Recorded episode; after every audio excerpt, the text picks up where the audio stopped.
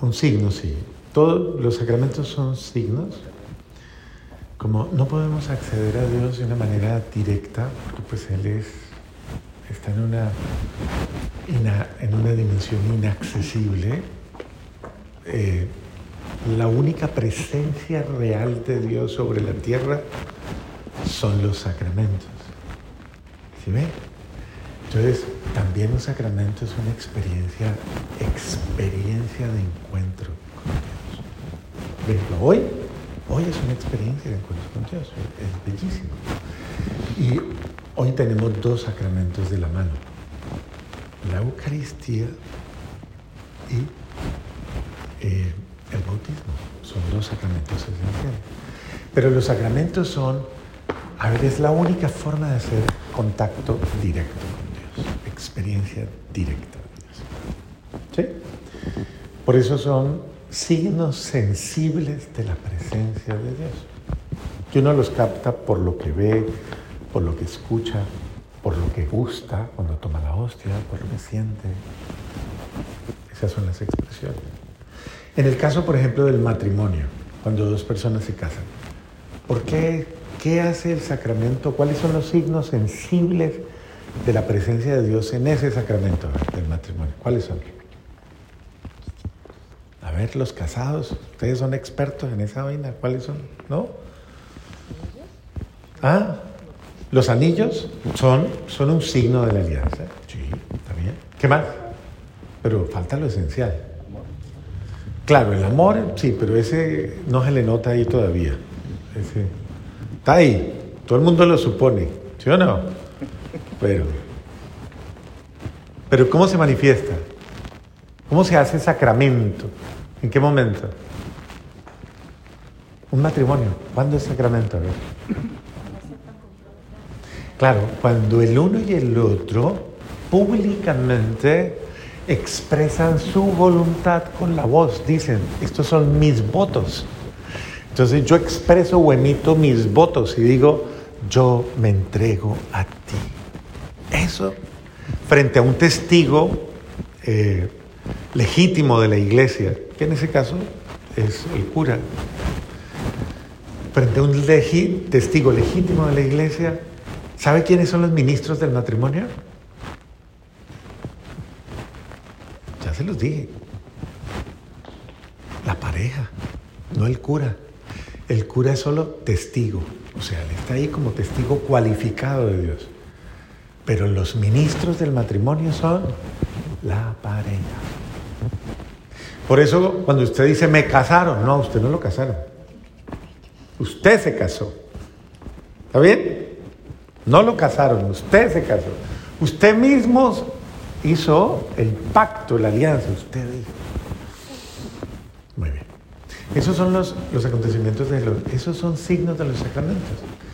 Eh, el bautismo como tal tiene varios signos hermosísimos, bellísimos, que nos dan, nos enseñan y que los vamos a ir viendo en la medida en que vamos a, ir haciendo todo el proceso del bautismo de Luis Daniel.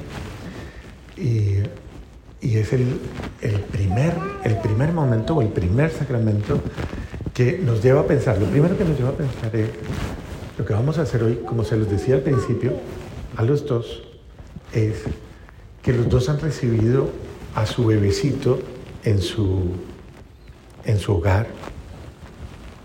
¿Me recuerdas tu nombre? No, no, no. Luis. Luis, y Juliana. Eh, ¿Cuál de los dos es el italiano?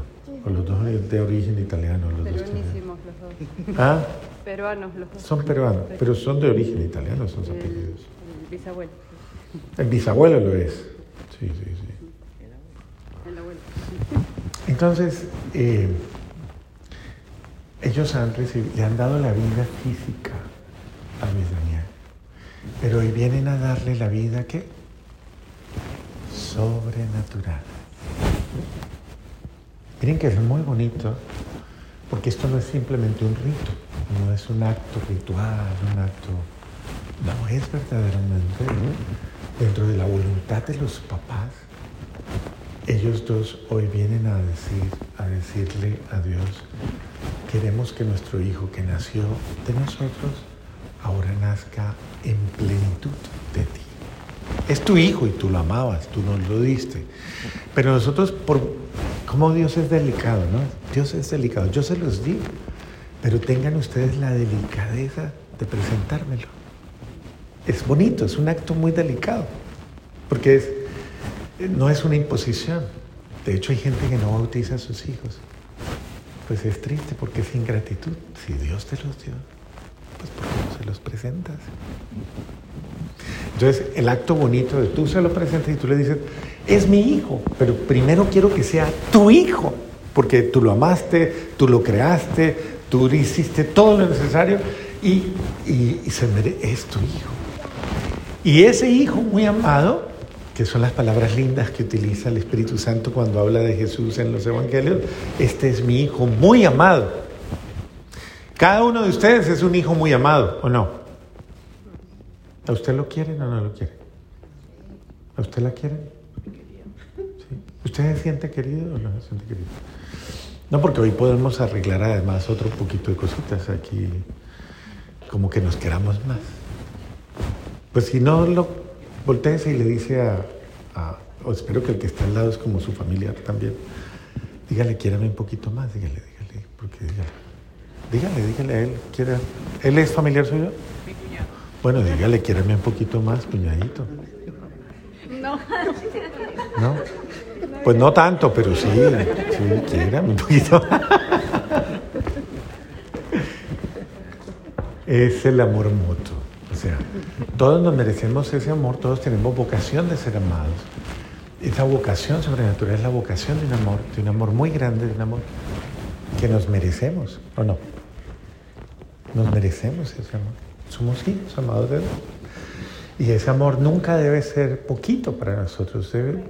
es un amor, es un amor importante que debe ser grande ese amor. Un amor grande, esplendoroso, bueno. Un amor bello. Además, que ese amor hace mucho bien. Esa es la vida sobrenatural de Dios que le damos al bebé y que él va a crecer sintiendo esa calidad de amor. Eh, y esa calidad de amor lo va a formar, va a formar sus sentimientos, su alma, su espíritu, su corazón, su todo lo va a formar.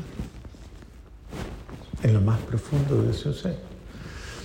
Y todos nosotros necesitamos ese lenguaje del amor eh, que está en los detalles pequeños, porque necesitamos crecer sanamente. Sanamente. Eso es una persona que creció sanamente, una persona que recibió muy buenos mensajes de amor. Tenemos que, mire que en la vida los seres humanos nos pasamos también en muchos momentos sanando heridas de amor, sobre todo nosotros los más viejitos. Nos la pasamos la vida sanando heridas de amor,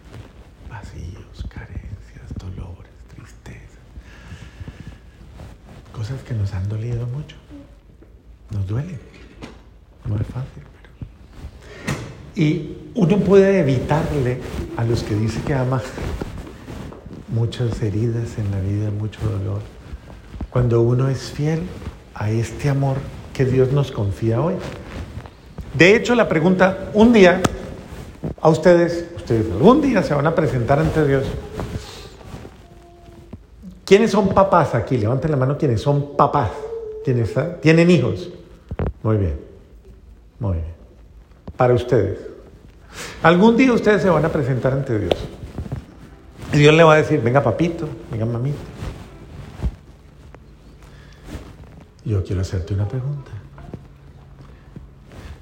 Yo te entregué a mi hijo, a mi, a mi hijito, a mi hijito amado, te lo entregué limpio, libre de culpas, libre de heridas, libre de traumas, libre de miedos, complejos, libre de todo mal. Y te voy a hacer una pregunta. ¿Cómo me lo devuelve? ¿Cómo me lo devuelve?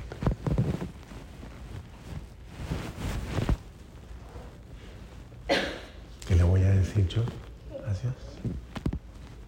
Porque yo tengo responsabilidad, ¿o?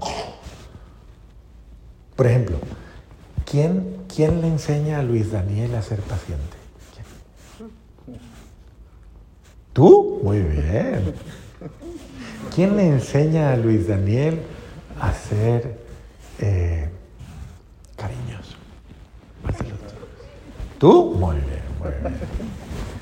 ¿Quién le enseña, le enseña a Luis Daniel a no pelear? Va ganando la prima, ¿eh? La prima va ganando.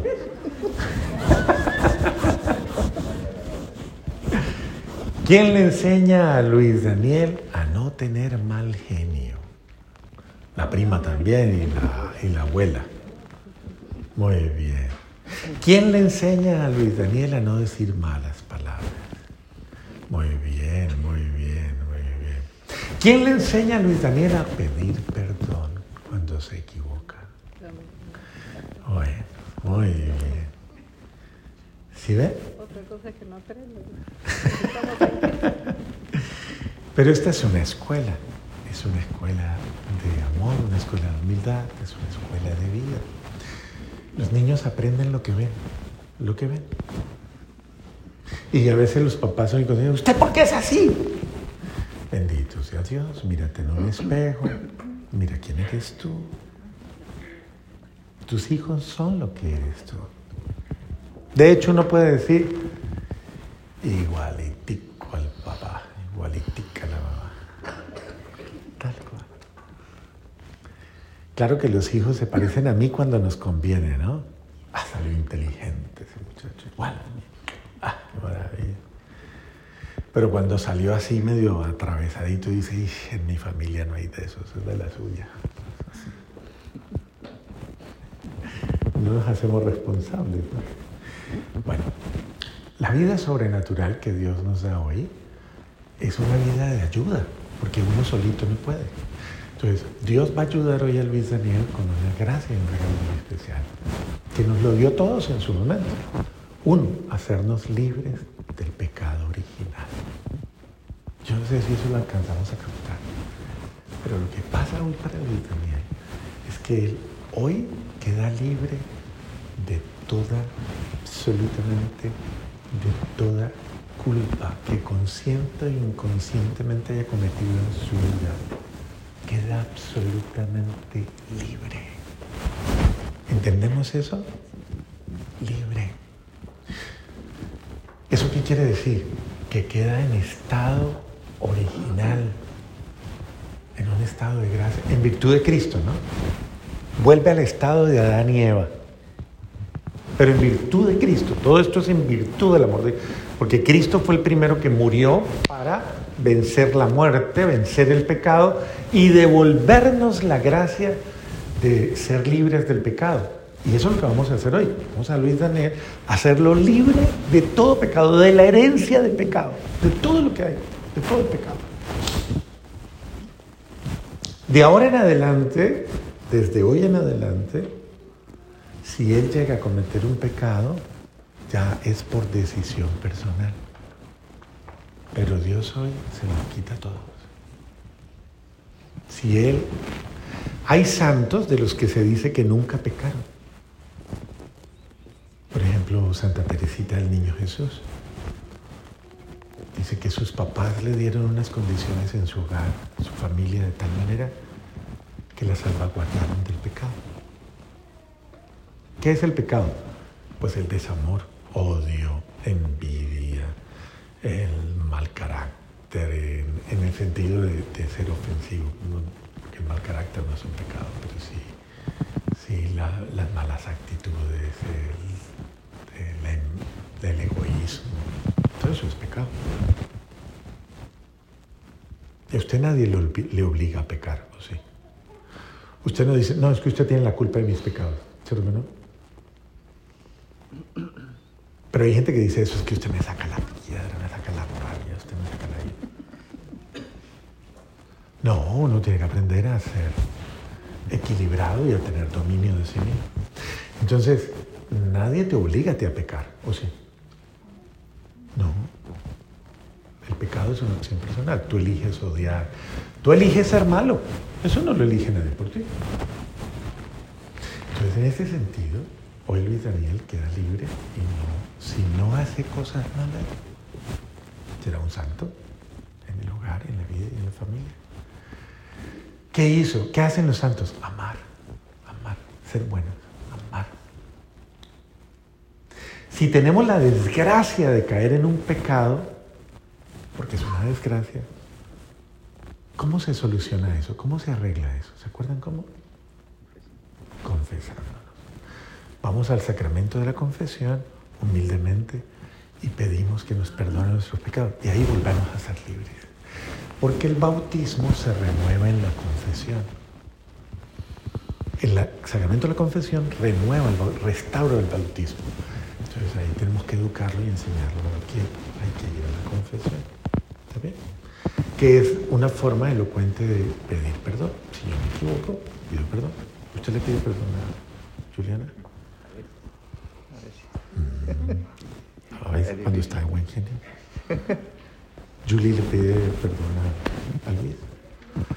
También, sí, déjele, déle el beneficio. Pero esa es la forma en que se renueva el amor. Cuando yo pido perdón, cuando soy humilde, ahí se renueva el amor, se sana las heridas.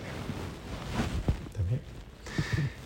En ese sentido, el bautismo trae, mire cuántas bendiciones y cuántas gracias.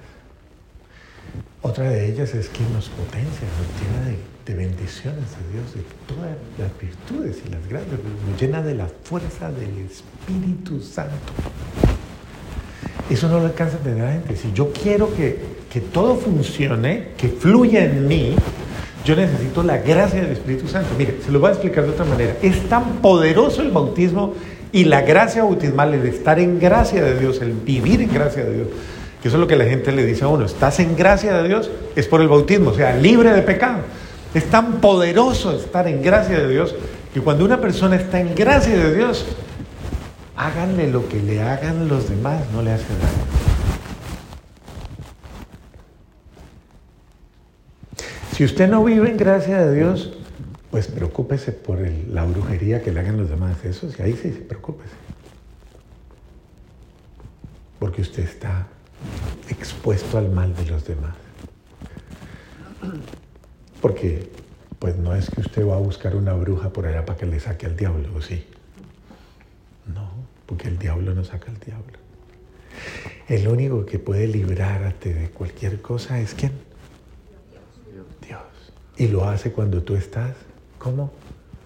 Confesado en gracia de Dios. Ahí le pueden hacer lo que quieran y nada sirve. Porque usted está en gracia de Dios.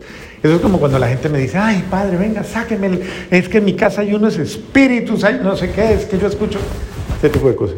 Digo, ok, confiésese. Me tengo que confesar para eso, padre. Claro.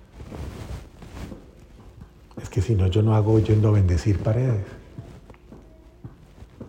Usted es el medio por el cual Dios se manifiesta y bendice su hogar. Más aún, usted es la bendición de su casa. Usted es la bendición de su casa. La bendición entra por usted. Cuando usted llega a su casa y dice, hay mal ambiente, se siente raro esto. ¿Usted por qué lo dice? ¿Por las paredes de la casa? Bueno, puede que esté sucia y que esté... Eso es otra cosa. Pero ¿qué hace un ambiente familiar agradable o desagradable? ¿Qué lo hace? Las personas que están ahí, sus actitudes, sus sentimientos, ¿qué hay en su corazón? Cuando usted llega a la casa, ¿qué dicen los que están en su casa cuando usted llega? ¿Se ponen felices? ¿Seguro? ¿Usted ha preguntado? ¿A usted les gusta cuando yo llego? Dicen. ¿O qué dicen casa? Ay, ya llegó otra vez.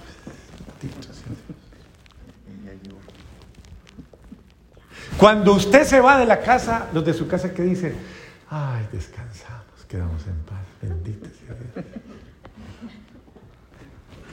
O dicen que pesar, que se fue. ¿Qué produce usted en la vida familiar? ¿Qué produce? Eso es un efecto de cómo usted está viviendo. ¿Está bien?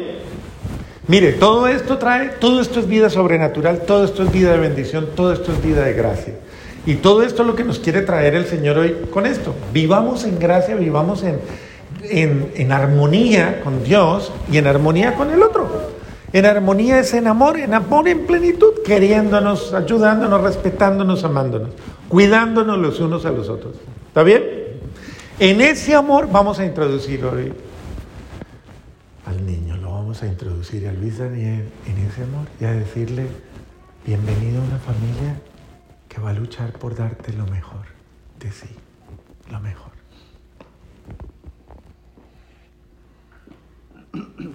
¿Está bien? En el mundo ya hay muchas agresividades y cosas violentas. De eso tal vez no lo podemos defender. Tenemos que darle las herramientas para que cuando él crezca sepa confrontar todo lo que va a encontrar afuera. Pero en la casa no le hagamos la vida difícil. No le hagamos la vida dura. En la casa le enseñamos a, ser fuerte en el sentido de sano, sano, libre, para que cuando llegue a la vida él sepa la diferencia entre, entre amor y desamor, verdad mentira, lo que hace bien y lo que no hace bien. ¿Está bien?